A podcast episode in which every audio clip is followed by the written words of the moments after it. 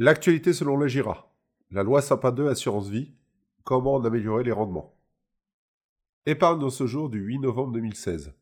Un coup de froid s'est abattu sur le monde des placements avec l'adoption définitive de la loi Sapin 2 Assurance Vie. Cette loi va bouleverser les épargnants sans toucher pour autant au code des assurances. Sous fond de baisse des rendements et de période de blocage sur les contrats d'assurance vie en cas de crise financière. Autant de nouvelles qui ont provoqué des craintes chez de nombreux épargnants Découvrez notre méthode pour adapter votre gestion et redonner du rendement à vos placements. Mais rassurez-vous, l'assurance vie reste toujours le placement préféré des Français malgré tout, en conservant sa fiscalité avantageuse. Nouvelle donne pour les fonds en euros. Le fondement de cette loi repose sur deux volontés. Donner plus de transparence aux épargnants, protéger l'épargne des Français et les compagnies d'assurance vie en cas de remontée des taux. Il faut toujours garder à l'esprit qu'à la souscription d'un contrat d'assurance vie, l'assureur s'engage à garantir le capital au souscripteur sur le fonds en euros. C'est donc l'assureur qui prend le risque financier en cas de perte sur les investissements effectués. Tant que l'épargne reste dans les comptes de la compagnie d'assurance, il n'y a aucune conséquence. Il n'en serait pas de même si trop d'épargnants venaient à récupérer leur épargne en même temps. Risque de liquidité. Depuis cette loi, tous les fonds en euros font prendre un risque aux investisseurs, le risque de liquidité.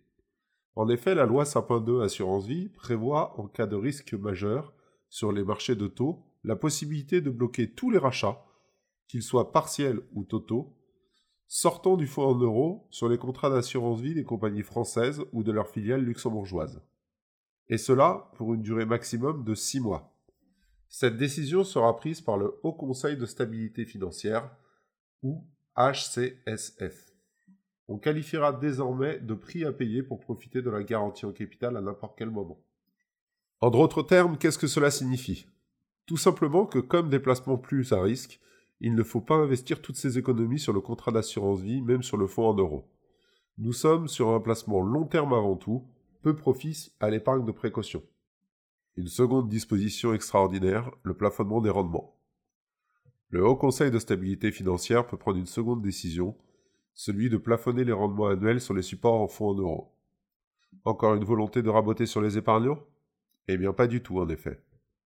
L'idée est de faire revenir dans le droit chemin certains assureurs vie qui boostent les rendements de manière artificielle, soit par des jeux comptables, ou alors qui concentrent trop fortement le risque sur quelques actifs, principalement immobiliers. Le but avoué est de faire garder sagesse aux assureurs dans la gestion de leurs fonds en euros en conservant un actif fortement diversifié. La tentation du tout immobilier est grande chez les assureurs. Mais à quel prix? Il y a 30 ans, une crise financière a failli entraîner la faillite d'assureurs trop optimistes. Le passé ne devrait-il pas servir de leçon pour le coup? Alors comment saisir de nouvelles opportunités? S'adapter au changement est toujours complexe, mais pour le moins indispensable. Le tout est de le faire de manière méthodique. Premièrement, faites un point sur la composition de votre fonds en euros. Si le rendement du fonds en euros que vous avez choisi baisse depuis plusieurs années, il y a nécessairement une raison valable. Derrière ce terme simplificateur de fonds en euros se cache une multitude d'actifs gérés par votre assureur. Ce qui nous intéresse est de connaître la répartition des fonds investis en grandes familles de classes d'actifs sur les cinq dernières années, que ce soit obligations, actions ou immobilier.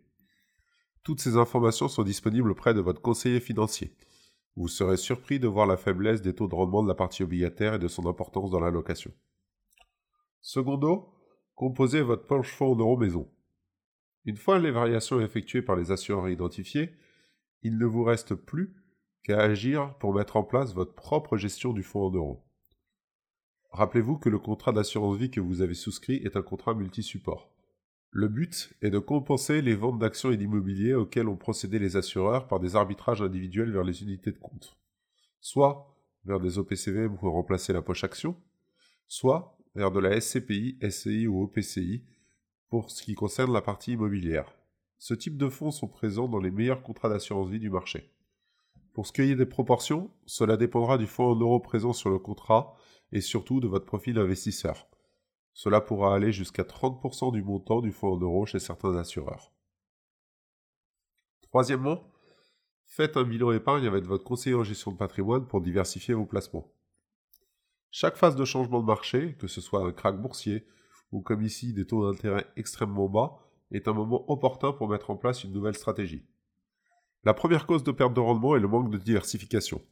Les épargnants ont une vision souvent simpliste de l'investissement consistant à limiter le nombre de supports financiers, surpondérer les éléments qui fonctionnent le mieux à court terme.